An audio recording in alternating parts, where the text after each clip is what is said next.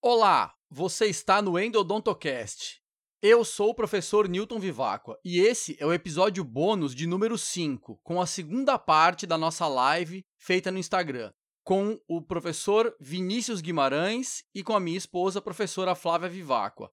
Se você ainda não ouviu a primeira parte da live, ouça o episódio bônus 4 antes de ouvir essa faixa. Segue a continuação da live. É, Newton, uma coisa, uma polêmica que eu vejo também, já vou jogar uma polêmica para enfervecer essa live aqui. Tem alguns professores que a gente vem acompanhando em lives, em congressos, na verdade, que estão condenando o pré-largamento. Estão colocando é, aquele acesso minimamente invasivo também no texto cervical do canal.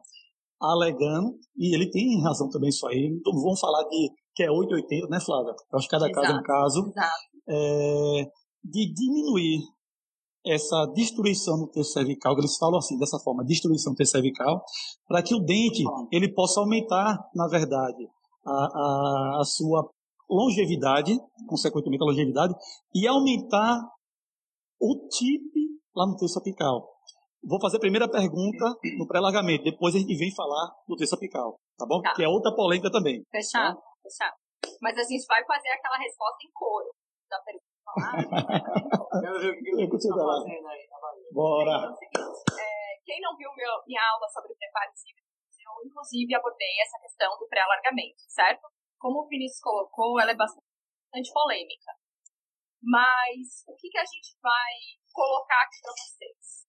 Eu acho que a primeira coisa que a gente tem que pensar é a questão da anatomia. A anatomia é mandatória. Não interessa o que as pessoas fazem. A anatomia é mandatória. Não interessa o instrumento que seja lançado. A anatomia é mandatória. Você tem que tocar nas paredes. Você tem que instrumentar. Você tem que remover tecido. Você tem que ampliar para atingir a profundidade dos túbulos dentinários. Mas isso tem que ser de maneira controlada. Então, como o Vinícius colocou, nem 8, nem 80. Você usar uma lima de pré-alargamento, vamos dar um exemplo aqui, 30 a 10 no incisivo inferior, é completamente discrepante. Agora, Gates. Ah, eu não uso Gates que destrói demais. Você já pegou um incisivo central superior gigantesco? O que você faz com ele? Perfeito. Então, assim, a anatomia, ela é mandatória e, assim, a anatomia a gente só vai conhecer no momento que a gente acessa o dente. Não adianta você ter tomografia, não adianta você ter a, a radiografia, você só vai conhecer a anatomia do dente que você vai é, instrumentar no momento que você faz o acesso e tem acesso a ele. Então, esse é o primeiro ponto. Segundo, se nós observarmos e fizermos conta de tip e taper, ponta e conicidade, você vai observar que selecionado o pré-alargador ou o OS correto, você não está fazendo uma destruição no seu dente, dada a anatomia que você está instrumentando, certo? Se você fizer essa conta, você vai ver que a maioria das limas aí, que são queridinhas das pessoas, chegando no forame, no zero, ela abraça seu preparo intercervical e médio. Ou seja, aquele seu pré-alargamento foi englobado pelo preparo que agora da lima chegou no zero ou num além, um aquém, enfim, no seu limite de instrumentação. Então, isso é um ponto importante. Segundo, a gente bate muito na tecla aqui. A odontometria, gente. Como é que você faz uma odontometria eficaz? Bate aí. Uma odontometria eficaz, sendo que os forames são originalmente grandes, largos, se você não fizer um pré-alargamento. Tem um trabalho de uma no- nossa colega de mestrado, isso, maravilhosa, a Vanessa. Nem sei se ela tá aqui Ela tá agora. aqui, viu? Chegou agora aqui, ó. Beijo, professora Vanessa. Chegou bem na hora O trabalho da Vanessa, sensacional. Ela fez a Tá vendo como a gente respeita a ausência alheia, tá vendo? Exato. Da lima reciprocante, certo? Ela fez a seleção da lima reciprocante, inicialmente como manda o fabricante e depois do pré-alargamento. E houve resultados com diferença estatística aqui que a lima estava sendo selecionada de forma errada. Ou seja, a porção apical, às vezes, ela é mais larga, e especialmente o forame, do que a gente pensa. Então, eu falei na live e volto a falar aqui, se a sua odontometria está sendo feita com limas 10 e 15, tem alguma coisa muito errada acontecendo. Pega o adendo. Perfeito. É. É, Vinícius, isso é um assunto complicado, cara. Vamos fazer uma live só sobre esse assunto. Dá um geral, manda um geralzinho aí, que é muito importante. Que horas acaba a nossa aqui. live? Já são 19 horas. 19 horas, tem- mais dois minutinhos, qualquer coisa a gente começa outra aqui. Dois minutinhos. Termina, vamos terminar esse Tá. assunto, tentar terminar esse assunto. Então é o seguinte, o, não ficar miado. o grande lance que a Flávia falou é o seguinte, é ciência, certo? Vamos parar de o que o Newton acha, que a Flávia acha, não interessa. Interessa é a ciência. Né? Endodontia tem um pouco de matemática, principalmente o preparo, tá? Se, vou vou dar um exemplo bem claro para vocês. Se você pegar uma lima 2508, que é considerada um alargador cervical, tá certo? Não interessa a marca. E colocar essa lima em torno de 5 milímetros aquém Newton, trabalho, rapidinho, rapidinho. Gente, ó, se cair aqui, a gente vai começar uma nova live e Imediatamente. Newton imediatamente, tá bom? Não, não, não deixe de Não retornar. fujam, não fujam, certo? Não fujam. Então, se você eh, tiver um preparo cervical de uma, lima- uma alargador cervical 2508, mais ou menos ali uns 4 a 5 milímetros aquém, tá certo? E depois utilizar uma lima 2506, 2505, que são limas, vamos dizer assim, entre aspas, conservadoras, no companheiro de trabalho, o preparo que a lima apical vai fazer na cervical é maior do que a lima alargadora cervical fez. Ou seja, se você usar o alargador cervical adequado, o preparo apical vai ser maior do que o preparo que você fez do alargador cervical. Tá? Então esse é que é o ponto. Não tem como o alargador cervical destruir o dente, porque esse preparo ele vai ser feito ainda a mais do que já foi feito. Fora que a sua lima lateral cervical, que é uma conicidade alta, ou a sua lima apical, vai estar trabalhando livremente na parte cervical e média. Então, você tem uma deflexão ali e uma resistência à fratura torcional e cíclica muito menor da sua lima que está chegando na posição apical. É uma questão de matemática. Aí alguém vai perguntar, ah, mas então se o preparo apical vai englobar o preparo cervical, por que, que eu vou fazer o preparo cervical se o apical vai ser maior do que o cervical? Por uma um monte de, de motivos. Eu, eu até escrevi para esquecer. Primeiro, os diâmetros, acabei de falar, o diâmetro apical vai lá pelo taper alargar mais que o cervical. Segundo, a odontometria depois do alargamento cervical é muito mais precisa. O ajuste da lima apical para fazer a odontometria saber qual é a lima anatômica inicial para depois calcular o alargamento final vai ser mais preciso, a irrigação vai ser melhor, a fadiga das limas apicais vai ser menor, você vai ter menos risco de fratura, o torque das limas apicais vai ser menor, você vai ter menos risco de problema, tá certo? É, então, você tem, deve ter algum outro motivo que eu esqueci agora que eu anotei. Mas são tantos motivos para você ter um A alargamento cervical descontaminação, né? a própria descontaminação, a, a menor, o menor, a menor extravasamento de material, né, de, de, de extrusão de dentina, enfim. Dor pós-operatória. A, a menor Diminui dor também. pós-operatória. Cara, é tanta coisa que, assim, é, você precisa fazer alargamento cervical. Ouçam, vocês têm que fazer alargamento cervical.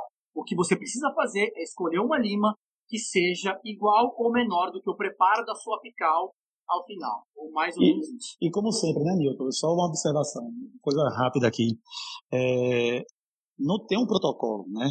A gente deve selecionar uma anatomia, por exemplo, de um canino, é totalmente anatomia diferentemente de um, de um canal mesial de molar inferior. Então, posso utilizar facilmente o 3010, por exemplo, do, da, da ProDesign S. Vamos botar aqui da Easy.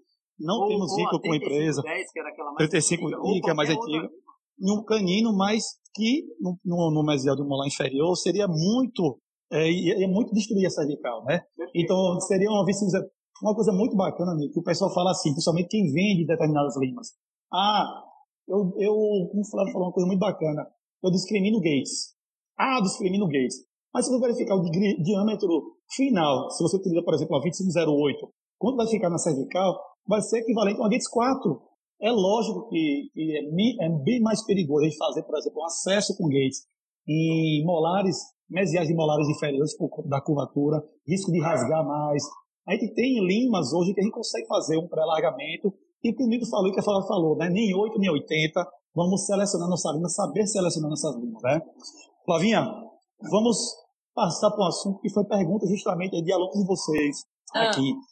Qual é o momento ideal para se fazer o Professor Glauco, beijo grande aí, amigo. Glauco, Glauco, meu beijo. cara, tudo bom, meu querido? Beleza? Vai, Flavinho. Vamos lá. O que é odontometria? Os trabalhos têm mostrado, e é, a gente tem trabalho de vários autores. Eu vou citar aqui o Bruno Vasconcelos, que foi nosso professor, trabalha conosco. Então, assim, ele tem inúmeros trabalhos em, em- falando aqui de localizador. E um dos trabalhos que é bastante interessante, que veio das ideias mirabolantes aqui do Newton, foi, vamos ver qual é o melhor, o melhor Peraí, momento. olha o Ângelo aí, rapaz. Ô, Ângelo. Professor Ângelo, beijo grande, viu? Ângelo, vou assistir tua live semana que vem, viu? Tá, a gente vem aqui. Abraço do Alto. É, o melhor momento para a gente fazer a odontometria é realmente após o alargamento do terço cervical e médio. E o trabalho é bem interessante. Quem não tem acesso pode pedir depois, mas procurar por Vasconcelos, BC, é, vai encontrar, certo? Então o trabalho é bem interessante. Ele fez a aferição depois da exploração, depois do pré-alargamento e depois do preparo apical. E essa, esse comprimento de trabalho ele vem diminuindo. Então, se você não fizer depois do seu pré-alargamento, você está fazendo uma odontometria errônea. E aí a gente já entra aqui na questão dos forames e o trabalho de VU de 2011. Quem não teve acesso, pes- pesquisa VU 2011, que ele dá uma ideia dos forames originais por grupo dental. É assustador. É Perfeito. assustador. Então, quem não tiver acesso, pode pedir para mim, para o Vinícius, para o Newton, enfim, VU 2011. Então, a Perfeito. questão é, para você ter uma odontometria com qualidade, você tem que ter uma lima justa no forame. Isso é extremamente difícil. A fala é fácil, mas a execução é difícil. Então, para você ter uma lima extremamente justa no forame, essa lima não pode ter interferência do terço cervical e do terço médio. Ela não pode estar prendendo em relação à sua conicidade no terço cervical e no terço médio. Para isso, aqui, a pergunta anterior do preparo do terço cervical e médio, certo? Respondida essa pergunta, o melhor momento para fazer você fazer a odontometria é depois do pré-alargamento. Perfeito. E aí eu já faço um adendo. E depois do seu preparo apical? Eu não preciso fazer uma odontometria? Eu acho que nós três aqui concordamos com o fato. Depois do seu preparo apical, meu caro, minha cara, você vai fazer uma nova. Você tem que saber o diâmetro foraminal e o comprimento do conduto radicular não dente para você fazer a sua obturação da maneira mais precisa possível, certo? Vai lá. É, então, isso aí é um assunto complicado. Porque a odontometria, ela não pode ser feita no começo. E aí você me pergunta, mas eu uso uma lima só, que vai vir essa pergunta daqui a pouco, eu acho, né? Deve ter uma pergunta assim. Pergunta bomba. Eu uso uma lima única. Então eu faço o pré-alargamento com a própria lima que eu uso apical, eu faço cervical. O problema, gente, é que o alargamento cervical feito com uma lima apical, quando a lima está ali nos dois terços iniciais, o alargamento é muito pequeno, porque é só a pontinha da lima que é fina. Então esse alargamento cervical não é suficiente para retificar aquela região, é, assim como o alargador cervical. Mas aí você pensa, eu não quero retificar a região. Você quer sim, porque quando essa lima descer lá no ápice, ela vai retificar a região. O taper dela vai aumentar o, o calibre e ela vai ficar mais larga na parte cervical. Então você precisa de um alargador cervical dedicado a isso. Esse alargador ele vai ser escolhido para aquela anatomia. Se eu tenho um dente com anatomias diferentes, em condutos diferentes, o alargador tem que ser diferente. E ele vai ser selecionado para ser conservador. Tá certo?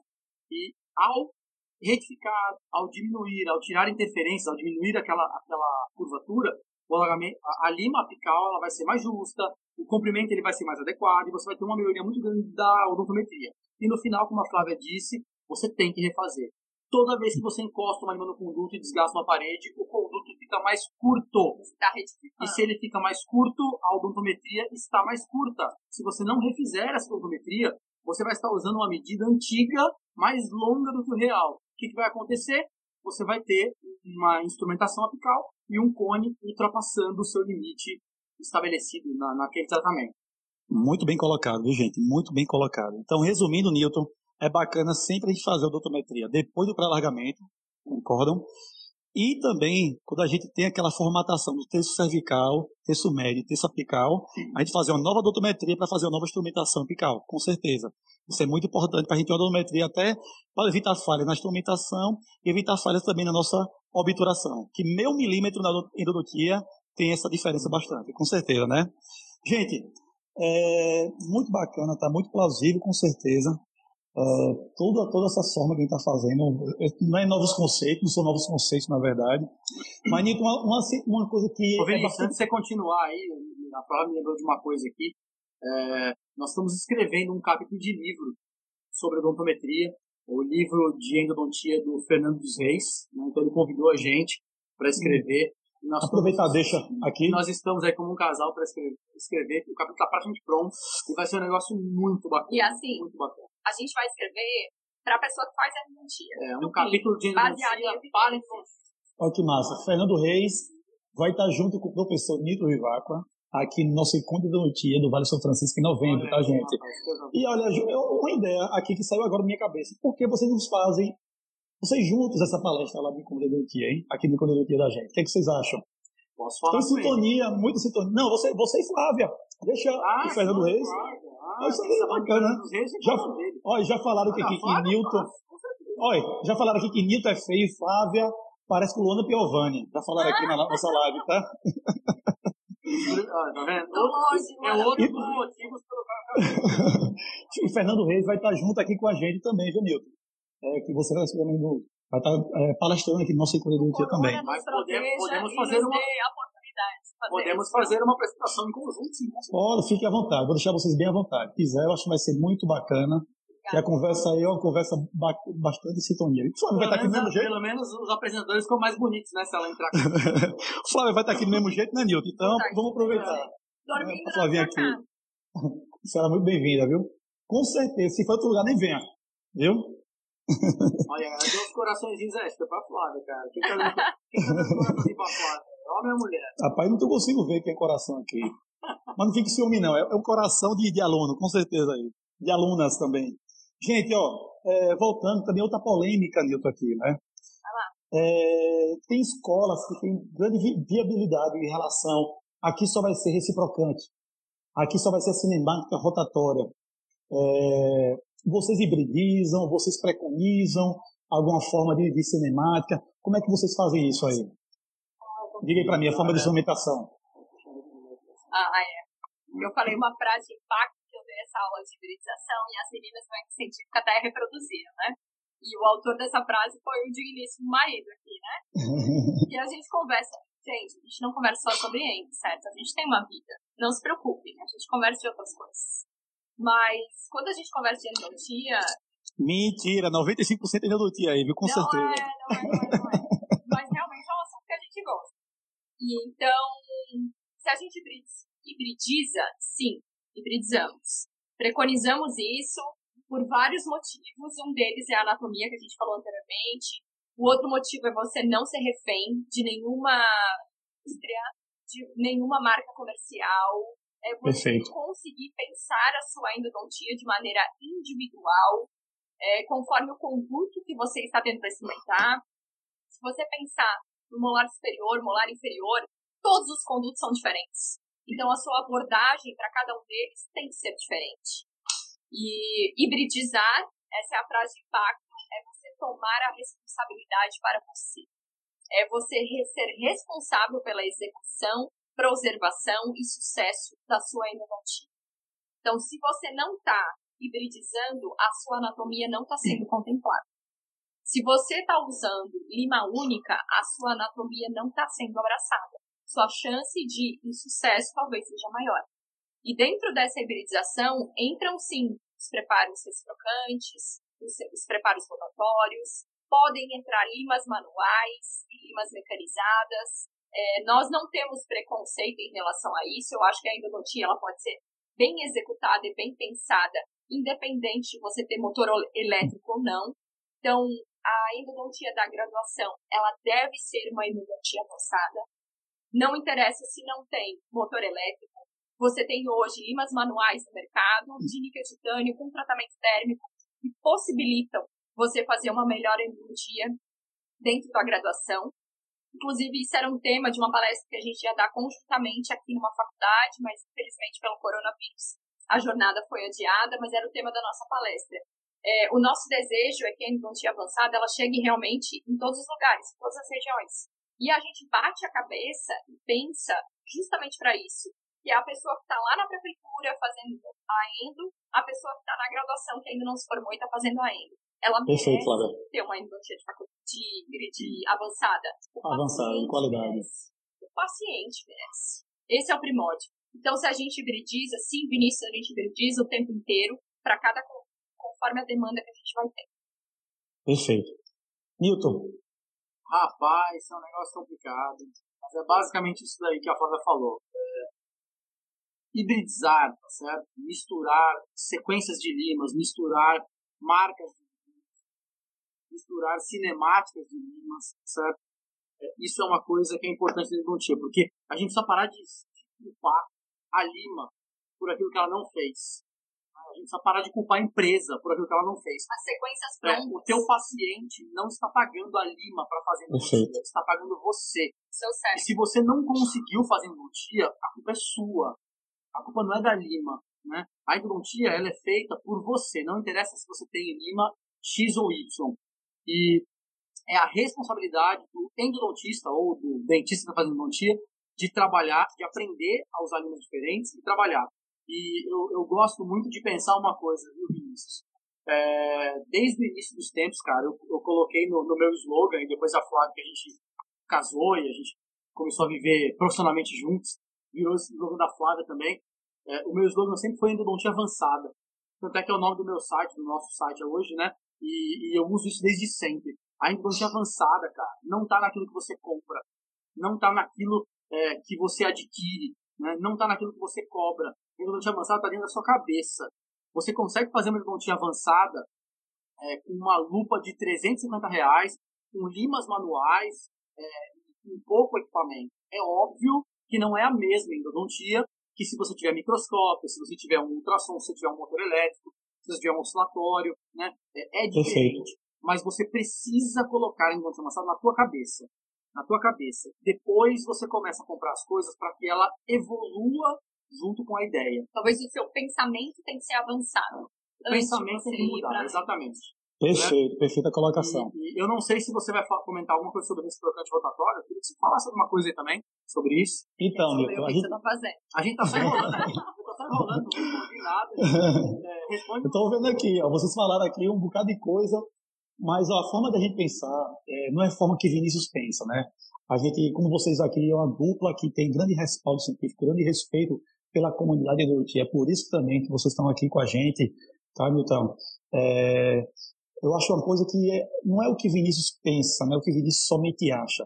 É uma equipe aqui, é o que professora Ana Paula, professora Ananda, Enes, a professora Pamela, e também junto com nossos monitores, nossa equipe, a Paula chega assim, Vinícius, o que é que você acha de a gente melhorar isso aqui?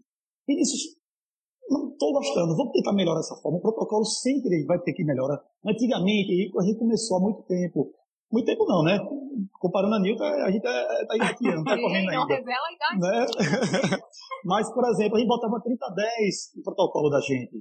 Hoje a gente verifica que não tem necessidade, em muitos casos, de botar uma 30 a 10 para fazer um pré-largamento. Né?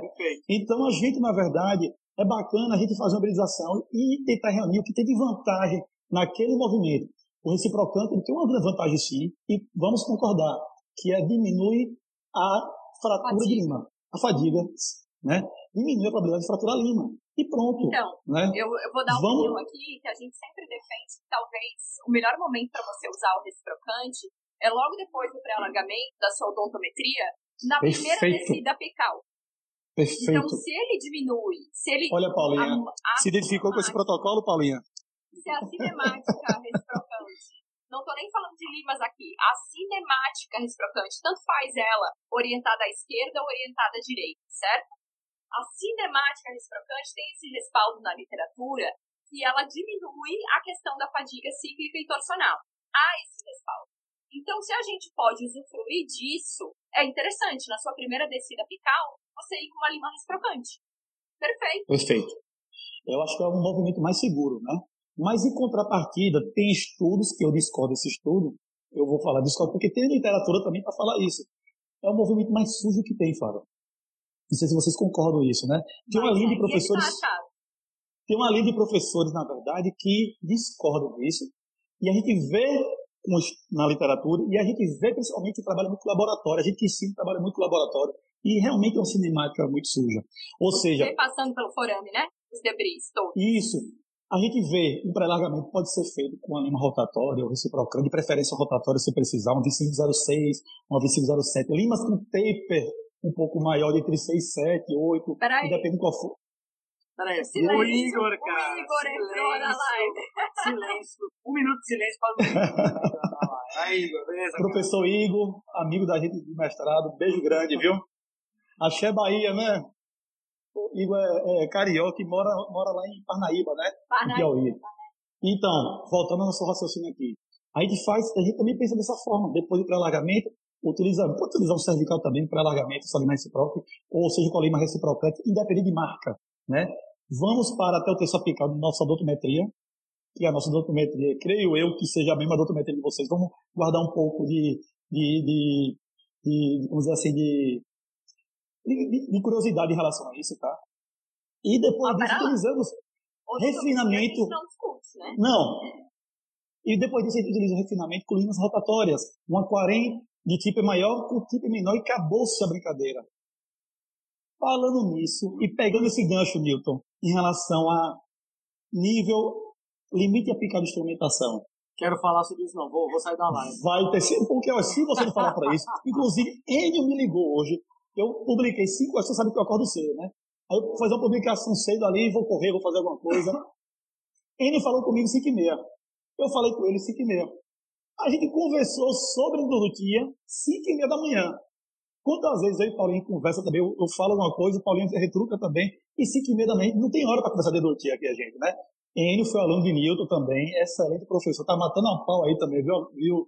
Lá em Patos e, e Campina Grande também, né? Se não me engano. Um abraço para o Enio, que está aqui também nos, assistindo.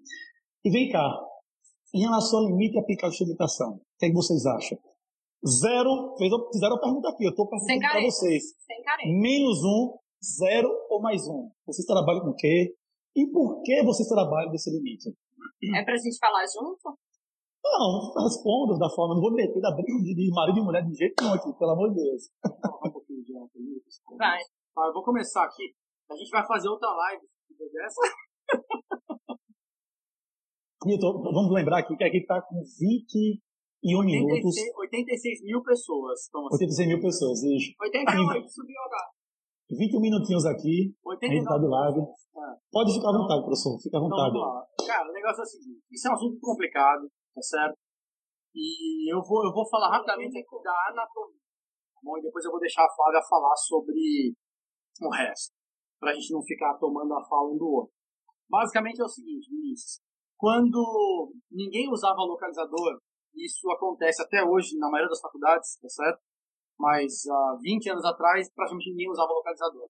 Todas as odontometrias eram feitas um milímetro aquém do vértice apical na radiografia, tá certo? É, só que pela anatomia, isso é antigo, 55, né? Curta de 1955, já mostrou para todo mundo que um milímetro a menos do vértice radiográfico é aonde o forame está, ou próximo disso. Claro que tem uma variação, mas é próximo disso. Ou seja, todos os estudos da literatura que mostraram insucesso é, sem o uso do localizador da forma como a gente conhece hoje, que é uma forma muito difícil, é uma forma muito complicada de usar, é, não não é uma coisa simples. Espera aí que a Flávia Eu apertei no lugar errado. Então? Todos os trabalhos que fizeram algum tipo de endodontia e trabalho com sucesso ou insucesso, usando radiografia e o milímetro aquém para instrumentação, provavelmente estavam instrumentando o forame nesse ponto. Então, Então, Newton, rapidinho, você está me dizendo o seguinte, que quem trabalha, não trabalha com localizador, está ampliando o forame. está ampliando o forame. Em maior ou menor grau. Eu vou dar um número aqui que é um absurdo de número, tá? Gente, isso é anatômico. Não interessa o que o Newton pensa, não interessa o que a Flávia pensa, nem o que o Vinícius pensa. Isso é anatômico. A anatomia não se discute. 80% dos forames estão aquém do ápice radiográfico. Eu vou perguntar para você também uma coisa, Newton. Quem trabalha com localizador foraminal eletrônico são as maioria das pessoas no Brasil ou a minoria da pessoa no Brasil? Eu acredito que é a minoria. Né? Eu conheço endodontistas que não trabalham com localizador. Então quer dizer que a grande maioria já faz ou já faziam ampliação foraminal, ele- é, é, ampliação foraminal. Exatamente. Então qual é o problema? Quando você fala de ampliação foraminal e as pessoas dizem isso é um absurdo, não pode fazer, isso não pode ser feito, porque a literatura já está consagrada, tem que instrumentar um aquém. Mas um aquém de quê? Um aquém do forame ou um aquém do vértice? Porque os trabalhos todos mostram que um aquém do vértice é o ponto. E um aquém do vértice é a ampliação foraminal, tá? Então, os estudos antigos que não usam localizador, eles estão ampliando forame. Então, se o sucesso foi bom ou se foi ruim, o forame está incluído no processo, tá? Está ampliado. Esse é o primeiro ponto que a gente tem que discutir aqui, anatomia. Os estudos eles estão incorretos em relação à odontometria. E você não pode comparar um trabalho antigo, que, que é clássico, não vou citar nenhum nome aqui, é, e dizer que aquilo dava certo e era um aquém, que não era um aquém. Um aquém do vértice, provavelmente o forame está incluído. Eu, eu, acho que eu não falei a porcentagem, 80%, né? Ou falei número. 80% dos casos, o forame não está no vértice. Ou seja, se você usa um milímetro apical, um milímetro a menos né, do que o vértice, você está ampliando o forame em 80% dos Perfeito. casos. Tá? Aí a gente entra em outro ponto, que é ampliar ou não ampliar. Se todo mundo ampliava, né, ou a maioria das pessoas ampliava o forame sem saber, agora que a ampliação é feita cautelosamente, milimetricamente aferida, regulamentada, vamos dizer assim, por que não pode mais? Sempre pôde quando ninguém sabia. Agora que a gente sabe, não pode mais ter ampliação foraminal, tá? Então eu vou deixar a Flávia falar um pouquinho. Eu acho que uma questão que a gente tem que falar, além dessa questão do, do Cutler aí, desde 1955. Perfeita colocação, Flávia. Vértice foraminal e do forame, e eu tenho batido isso muito na tecla, inclusive na graduação. Eu já cheguei a parar uma clínica de graduação porque o localizador não estava funcionando. Se o localizador não está funcionando, não existe endodontia. Sinto dizer, certo? Se você não concorda comigo, pode sair dessa live agora que tem 86 mil. Vamos esperar, vamos esperar, vamos esperar. 87 mil pessoas. Quero ver alguém sair dessa live agora. Se você não concorda, pode sair da live. Tá tudo tranquilo. Então, vamos falar a verdade aqui. Se você não utiliza localizador, você provavelmente. Tá vendo o jeito como ela é braba, gente? Aí, ó. Tá vendo como ela é verdade aquela história? Né, Newton? Mas graças a Deus não briguei com ela. Não briguei com ela, que era na época a noiva do coordenador do. Imagine. Imagina aquela situação, né? Sou brava. Principalmente com coisas sérias. Então, se você não usa localizador é, foraminal, você está ampliando o forame. Outra questão, se você para no localizador, ah, eu paro no meio eu paro num aquém do localizador. Eu pergunto para você, o que é isso? Meio, um aquém, não existe unidade de medida no seu localizador. Se você olhar, independente da marca comercial, se você olhar a sua tela do localizador, não existe meio, milímetro, um aquém. Perfeito, É para você ter uma ideia que você está chegando na região foraminal. E não necessariamente uma unidade de medida. Então, se você para a meio do seu localizador, você está a meio de qualquer lugar. Você está entre alguma coisa. Deus queira que você esteja entre a sua região de forame maior e forame menor. Mas pode ser que não esteja, independente do seu localizador. Então, isso é um ponto você necessariamente tem que chegar com a lima no zero para fazer a sua odontometria. E aí vamos para outra polêmica. Isso é termos de precisão, né? Para que você tenha precisão realmente do, da aferição. E aí você pode estar tá perguntando, você está falando de ampliação foraminal e de localizador? Vou chegar lá. Quando você está numa biopulpectomia, e aí você defende manter o coto apical. Vamos manter o coto apical no primeiro pensamento, tá certo? Mas você vai utilizar o localizador, não vai? O seu localizador, ele tem, deve chegar justo no seu forame. Se ele deve chegar justo no seu forame no zero, o que você fez com o seu corpo apical naquele 1 milímetro no momento da odontometria? Intocável. Né? Não toque era, no corpo era intocável. Olha, eu tenho olhos grandes, viu? Olhos grandes.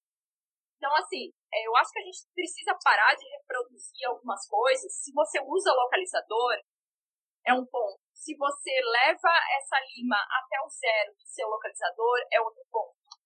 Então, se você faz isso, você já não tem cota apical. Sinto dizer, não tem cota apical se você vai até o zero do seu localizador. Certo? Para quem instrumenta no zero, zero é completamente psicológico. Completamente Perfeito, psicológico. Perfeito. Você instrumenta um aquém, um além e zero. Se você instrumenta no zero. Só, Estão lembrados que eu falei que quando você faz a, a aferição prévia é, com a odontometria, depois vai alargando o produto, ele vai encurtando. Então, cada lima que você usa após, cada lima apical que você usa, uma após a outra, vão é, é, avançando mais milímetros adiante. Tá? Então, você usou a primeira lima apical, depois a segunda, depois a terceira, todas essas limas, cada uma delas vai avançar mais, porque o dente vai ficando mais curto e você não muda a medida. você continua usando a mesma medida. Então é muito raro, Vinícius, é muito raro, gente, é, a gente não ter a ampliação, ou pelo menos algum tipo de limpeza da região apical, da região foraminal. A maioria das pessoas amplia o forame e não sabe que está ampliando. É muito difícil não ampliar o forame, tá? O que a gente recomenda, algumas pessoas perguntaram aqui o que a gente recomenda e tal. O que a gente recomenda é que você faça ampliação foraminal em todos os casos. Eu trabalho com ampliação foraminal, Vinícius, há 20 anos, cara. Há 20 anos. Desde o dia que eu me formei, eu trabalho com ampliação foraminal. Deixa eu fazer uma A gente só foi aumentando o diâmetro. Essa ampliação foraminal que o Newton falou anteriormente, que a gente trabalha e ele trabalha muito mais tempo que eu e você juntos. É, Muito, eu, você, Ana Paula, Enio, todo mundo. Brincadeira. É, mas eu venho fazer um adendo assim. Já já você vai falar que Newton é o Ruiz Atulo já. Já já. Então vamos lá. É, uma coisa que eu venho fazer adendo, que eu ouvi de uma pessoa, ah, se eu quero ampliar um forame, eu boto a lima 2 dois além, 3 além, 4 além. Não é isso que a gente preconiza, tá certo? A ampliação foraminal que a gente faz não é você ficar ultrapassando a lima pelo forame quantos milímetros forem interessantes para você atingir o seu diâmetro foraminal final. Não é isso que a gente preconiza, certo? A gente preconiza a limpeza da região do forame. E por isso que é tão, tão preciso e tão precioso você fazer uma odontometria extremamente eficaz. Flávia, estão perguntando aqui, Flávio Newton. Então, o zero significa que estou onde? Então, o zero do localizador implica que você realmente está entre o seu forame maior e o seu forame menor. Isso Em depende- média, até os, os novos localizadores, até o do, do- da, o, da Morita, né, Flávia? Ele já está vindo com essa diferença de meio milímetro, né? Bruno fala Tá. muito isso, Nilton fala muito isso. Então, é uma diferença de, de meio milímetro para mais ou até meio milímetro para menos, né? Exato, me mas essa diferença não faz diferença estatística, certo? Perfeito. Mas você está na região de forame, entre o forame maior, que é aquele que você pega o dente extraído, vira ele e identifica o forame. Esse é o forame maior. E o forame menor é aquele onde existe o estreitamento do conduto. Só que vamos Perfeito. lá, às vezes não existe esse estreitamento do conduto. Às vezes não, não existe esse limite que as pessoas falam que o conduto dentinário se estreita para dar origem ao conduto sementário. Às vezes não existe. Então, essa é outra questão de você fazer a odontometria com uma lima justa no forame. O zero do seu localizador. Se você chegou no zero do seu localizador, fez aquele barulho, pi, você está no forame. E aí, nós preconizamos a instrumentação de um milímetro. Posso falar, né? Pode, pode. De um milímetro além Eu tô dos forame. comentários aqui. não- um milímetro além do forame, certo? Você tem o zero do localizador na sua odontometria, ou seja, o comprimento do conduto, e aí a gente instrumenta um além. Perfeito, Flávio Eita, aqui é uma live de respeito, tá? Por favor. Ampliação Rapaz, ó, é. Eu quando, eu, quando, eu quando fui fazer o fora, né? Aí o cara colocou, me colocou no meio de vocês dois, né? Aí a pessoa do marketing aqui, que faz o marketing aqui da, da, da gente, aí falou, você vai separar o casal? Eu falei, aqui é uma live de respeito, então vamos separar propositalmente esse casal aí, tá? Brincadeira. Nilton, uma coisa, Flávia, uma coisa muito bacana. Para eu fazer, primeiro, a denominação, é uma diferença, na verdade, de nomenclatura, perguntaram aqui na live agora e perguntaram também na nossa, na nossa, na nossa enquete da semana. Hum. Modelar o forame é a mesma coisa de ampliar o forame. O que, é que vocês acham sobre isso? Silvinho, rapidinho, o Silvinho tá aqui na live, fiz essa pergunta para ele ontem. Silvinho não foi de propósito, não queria levantar polêmica não, tá? Mas Nilton vai responder aqui, eu vou dar também minha opinião. Tá. A Flavinha vai dar a opinião dela, tá? Fique à vontade. Talvez seja interessante a gente falar sobre dilatação apical, que é um termo que está sendo usado, arrombamento, Arrombamento foraminal também, muito, foraminal e muito bem lembrado aqui, viu, que Flávio? você usou? É, modelamento foraminal. Modelação Modelagem, foraminal. né? Modelagem foraminal, é. Isso mesmo. Bom, Mr. N, como Cara, diz o, Igor, o Igor fala, Mr. N. agora. Bom, o negócio é o seguinte, eu, eu acho que, eu não, cara, não digo muito para nomenclatura das coisas, tá certo? Eu acho que cada professor, cada um que está lá mostrando o seu, o seu trabalho, dando a sua aula, ensinando seus alunos, tem uma tendência a chamar aquilo de uma coisa diferente, tá certo? O professor Marcos Frozoni chama de um jeito, é, outros professores Perfeito, chamam de outro perfeito, jeito. Milton. E assim, sinceramente, para mim não faz a menor diferença qual é a forma que você chama. a, a ampliação, a remodelação, a limpeza, a dilatação. O lance é o seguinte: o forame ele tem um diâmetro X quando ele começa, tá? Quando você começou a trabalhar no dente. Você precisa ampliar esse diâmetro, pelo menos 3 limas, talvez mais do que 3 limas. Não vamos falar sobre isso por enquanto. É, essa ampliação do forame, essa ampliação da região, da, dos últimos milímetros do conduto, é, ela foi denominada pelo dono disso, isso tem um dono, né? Isso foi criado pelo professor Francisco Souza Filho, meu querido orientador do doutorado e meu querido professor da vida inteira, né? Que já é falecido, é, junto com outros professores, professor Benatti, professor Valdrigue. Então, o nome disso, o original, é ampliação foraminal. E é o que está na literatura também, né, Newton? É na tá verdade, na né? Todos os outros nomes que vieram depois disso vieram para dar um brilho. Ou seja, não, para mim, ao meu ver, acho que a Flávia também concorda comigo, não faz diferença como você chama. Tá? Para mim, a ampliação foraminal é, pode ser limpeza foraminal, mas limpeza foraminal não implica você ampliar. Remodelagem foraminal é uma coisa que também. Então, assim, é ampliação. A ampliação, quando você alarga um espaço, você amplia esse espaço. Verde. Essa é a palavra Perfeito. Muito bacana. Tudo que veio depois veio para mudar um pouquinho a, a, a, ideologia, mas na verdade acaba sendo tudo a mesma coisa. É, a intenção, na verdade. Atenção, o que é que a pessoa que está dando um nome diferente está ensinando a fazer? Como protocolo, né? É o protocolo de ampliação foraminal. Então... E talvez é importante a gente frisar aqui que, independente do nome, a importância que se tem. Ninguém está fazendo ampliação foraminal porque acha o nome bonito ou porque o Newton ensinou a técnica. Todo mundo parou para pensar. Eu vim de uma escola extremamente conservadora, talvez Vinícius também. E a gente parou para pensar, peraí, por que, que eu vou deixar esse milímetro aqui sem instrumentação, com esse remanescente de tecido pulpar, é, necrosado, ou se as pessoas julgam ele vital, que eu já falei anteriormente, se você julga vital na sua volumetria, já foi. E depois da sua condensa, condensação do cone ali também já foi, mas isso são outros assuntos polêmicos, certo? Dá pra fazer uma live de polêmica. Dá, dá, dá. É, vai ser difícil a gente. Esse assunto tem que ser outra live. Mas Aí, se ouviu, gente. A live das 10 horas é sobre operação foraminal. vai, ter assunto, viu? Tem assunto ainda mais interagindo com vocês aqui. O papo ainda fica mais gostoso e fica uma coisa mais espontânea, descontraída e pronto, então, né? Estamos colocando aqui, peraí, amor, você. Eu acho que virou. Pô, a sala de Newton é linda, gente. Tá vendo aí, ó? É, perguntar Professor... o propósito da ampliação foraminal. Basicamente, o propósito é limpar, tá certo? A endodontia, ela é basicamente limpeza. Se você limpa, é sucesso. Se você não limpa, é insucesso. Existe uma linha divisória que você vai ter um sucesso ou não, tá certo? Então, é, a limpeza foraminal, seja ela como você, como você vai chamar, limpezas, é, instrumentação, enfim, você vai ter é, uma limpeza maior, uma descontaminação melhor, gigante vai descer ali, vai trabalhar aquela região, limpeza de tecido e é, uma... A ideia um sucesso maior, tá certo? Perguntaram aqui, peraí, o Silvio perguntou o que fazer para correr a, a, hemostasia quando ocorre o sangramento. Olha, Silvio, eu vou te dizer sinceramente. É, cara, só uma observação aí. Silvio é professor também da equipe do professor Glauco, viu? Grande amigo e colaborador aqui.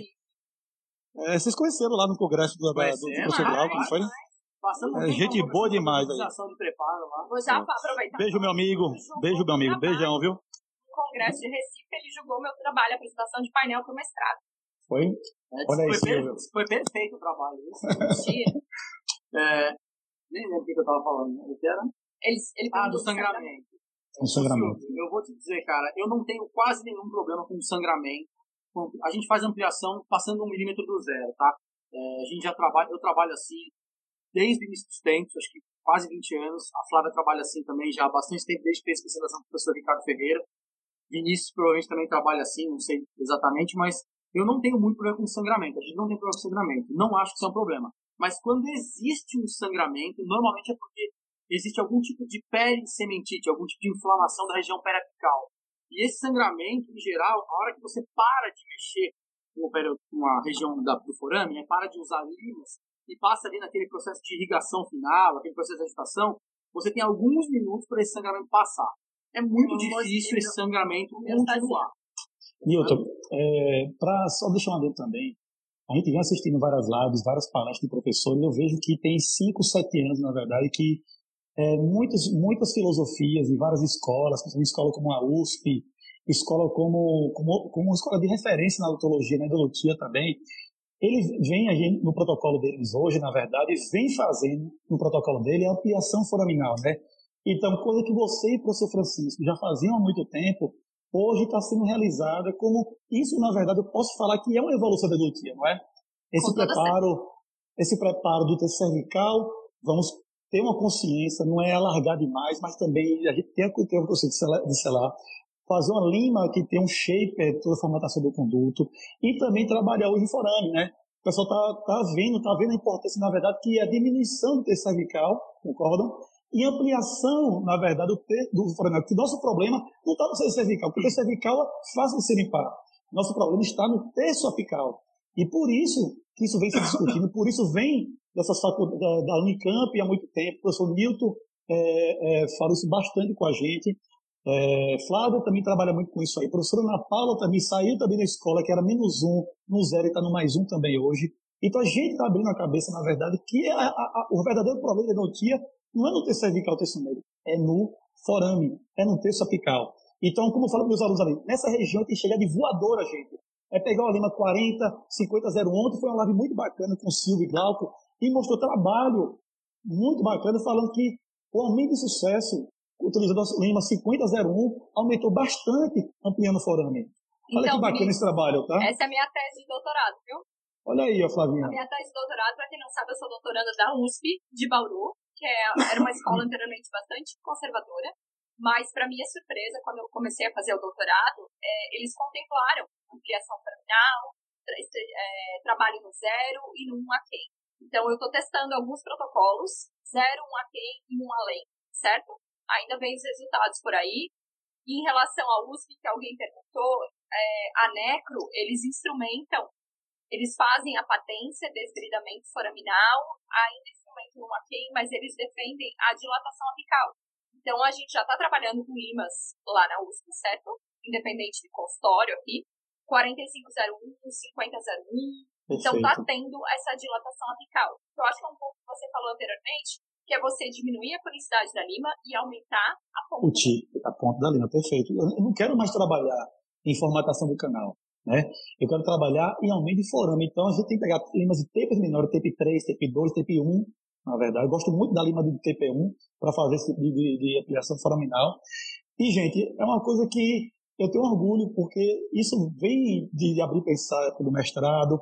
É, minha graduação não foi assim. A gente vai tentando ser aprimorar, trabalhar com excelência e digo e repito, a ampliação foraminal foi sim uma evolução muito grande na endodontia, no preparo. Newton, perguntar uma coisa aqui o topo. Antes de, antes de continuar, perguntar aqui que irrigante que a gente trabalhava sem ampliação foraminal. Peraí, tem pergunta de irrigante? tem pergunta aqui, de irrigante na frente? Aqui não colocaram pergunta de irrigante não, mas a gente não, pode, então, tá. pode falar um pouquinho. Perguntaram que irrigante a gente usava, né, e se a ampliação foraminal contraindica o uso do hipoclorito. Eu vou perguntar isso para o professor Vinícius agora, que eu quero saber o que ele está fazendo na Bahia. então, é, a gente trabalha aqui com clorexidina, acho que o fator primordial de trabalhar com clorexidina é você trabalhar com segurança em todos os aspectos, em toda instrumentação, seja o terço cervical, terço médio, terço apical. Se eu trabalho um além, eu tenho que ter uma substância que seja biocompatível para essa região. Creio e vejo, vejo o trabalho, vou falar até uma observação do trabalho que eu vi na literatura. É, se a gente começar a trabalhar uma lei e trabalha com hipoclorito, há grande chance de ocorrer muito acidente com essa substância química auxiliar. Se alguém aqui trabalha com hipoclorito e já viu um acidente com hipoclorito, sabe que é muito frustrante para o paciente, muito frustrante para o profissional também, mas não deixe de acolher seu paciente, pegue o contato do seu paciente, dê seu contato com o paciente. O importante é que você dê assistência ao paciente, que é um efeito altamente resolutivo, vai voltar à normalidade tranquilamente, administrando um, um, antibiótico, administrando um corticóide, administrando um anti-inflamatório não esteroidal, se brincar até um analgésico também, que vai sentir dor, vai ter necrose, por aí vai. A literatura é muito condizente com isso. Dê assistência ao paciente, tá? E eu trabalhando com cloroxidina não tenho esse problema. A gente vê muito laboratório, como a clorexidina, a agitação da gente com clorexidina, ela é muito mais ativa, a gente consegue chegar mais próximo do forame. Se estela vazar, não vou ter problema de jeito nenhum. Eu acho lindo o laboratório, Flávio, a gente chegar, fazer aquela instrumentação, aquele, aquela, vou falar o que o professor Flozone fala, modelação apical, aquela ampliação terminal, que a gente vê o e depois e vê aquele, aquela modelação redondinha que fica. O forame ampliado e limpo, né? E lipo, gente, é minha parte crítica, é meu, meu, meu, meu, meu, meu calo. É lá que a gente tem chegar de voadora. Então a substância química auxiliar tem que ser biocompatível. A clorocidina tem outras qualidades, efeito relógio, substantividade, principalmente substantividade. Hum. Tem trabalhos que é três semanas, quatro semanas, seis semanas. Rapaz, é uma live aqui para falar sobre isso aqui de, de, de duas horas, três horas, live. quatro horas. Na verdade, é uma aula. Eu acho que uma coisa bacana, viu, para a gente refletir. Foram poucos congressos que eu fui e que eu participei, quase nenhum, que teve essa, essa, essa, essa polêmica de colocar. Será que não existe a substância química auxiliar ao hipoclorito? Alternativa ao hipoclorito, na verdade? Será que só hipoclorito é o certo? Será que o hipoclorito é uma substância química ideal ou está longe do ideal, na verdade, né? Então, todas as substâncias químicas que a gente utiliza aqui está longe do ideal. É. Né? O importante é você estar tá respaldado, primeiramente, cientificamente, segundo, e saber realizar o protocolo. Que, com certeza, a previsibilidade de sucesso não vai diminuir, não vai aumentar. Eu acho, eu acho não, eu vou parar de achismo. A professora Marcela da Unicamp, a professora é bem condizente com isso. Teve um laboratório de bio, fazendo tratamentos com além, que teve 98% de chance de sucesso no tratamento, né? Isso é muito importante. A gente dá o que a gente, é, o que tem de melhor, que a gente, que a gente acredita o paciente. E vou só finalizar o que eu vou falando aqui, né? É, Nito é errado, criticam o Nito por conta da clorocidina, criticam Vinícius por conta da clorocidina, ninguém pode falar que a gente é errado. Se alguém falar que a gente é errado, está dizendo que errado é a ciência. E ninguém tem o direito de dizer que a ciência é errada. Tá bom? Isso é muito importante frisar aqui. Pode falar, professor. Vou falar duas coisinhas aqui rápidas, tá certo? Primeiro, a gente falou de odontometria, esqueci de falar. Tem um artigo lá no endodontiavançada.com, no nosso site, só sobre odontometria, para discernir todos os porquês aí, como fazer, qual é a melhor forma. Eu esqueci de falar na época, na hora, então é, lá no site é só buscar odontometria. E em relação a irrigante, é o seguinte: as pessoas falam muito mal da clorexidina, isso é muito feio, tá? Porque ninguém fica falando mal do hipoclorito. Quem usa clorexidina não fala mal do hipoclorito. Mas eu fazer uma ressalva aqui, pelo amor de Deus. É, eu respeito demais quem trabalha com hipoclorito. É, quem trabalha 1% a 2,5%, tem uns que trabalham, os americanos, é 5,25% a 7%, 8%, tá? 10%. 8%. É tanto que uma, a gente fez um, uma aula, uma aula pro, pro Samuca, pro Samuel, eu e Sandro, Sandro falando de, de hipoclorito, eu falando de clorocidina. Em nenhum momento a gente entrou em agressão, eu e Sandro. Tá? Eu fui dar uma aula para o curso de Alexandre Vilela em Salvador sobre clorexidina falei do hipoclorito, em nenhum momento falei mal do hipoclorito. Apenas quis ressaltar que existe uma substância química auxiliar alternativa ao hipoclorito. E ponto. Tá bom? O lance é o seguinte: não importa o que a gente pense, tá? A gente vai sempre repetir isso aqui. Não importa o que a gente pensa. Então, se vocês quiserem saber um pouquinho mais de ligação, não vai dar pra gente conversar muito sobre isso. Essa live tá quase isso. acabando também daqui a pouco. Mas é, ouçam o nosso podcast, o EndodontoCast. Eu acabei de abrir o celular e contar aqui, são 10 episódios gravados sobre irrigação. Todos eles baseados em, baseados em Ouvi os 10, viu, Milton? Ouvi os 10 tá? e muito bacanas Vou referências. Falar uma coisa, eu revi a literatura inteira, sei lá, dos últimos 40 anos, tá certo? E todos os trabalhos, foram 10 episódios, tem mais alguns trabalhos, pra, alguns episódios para frente ainda, e eu vou te falar uma coisa. Sabe qual é a diferença entre a clorexidina e hipoclorito? Em pacientes, nenhuma, Vinícius.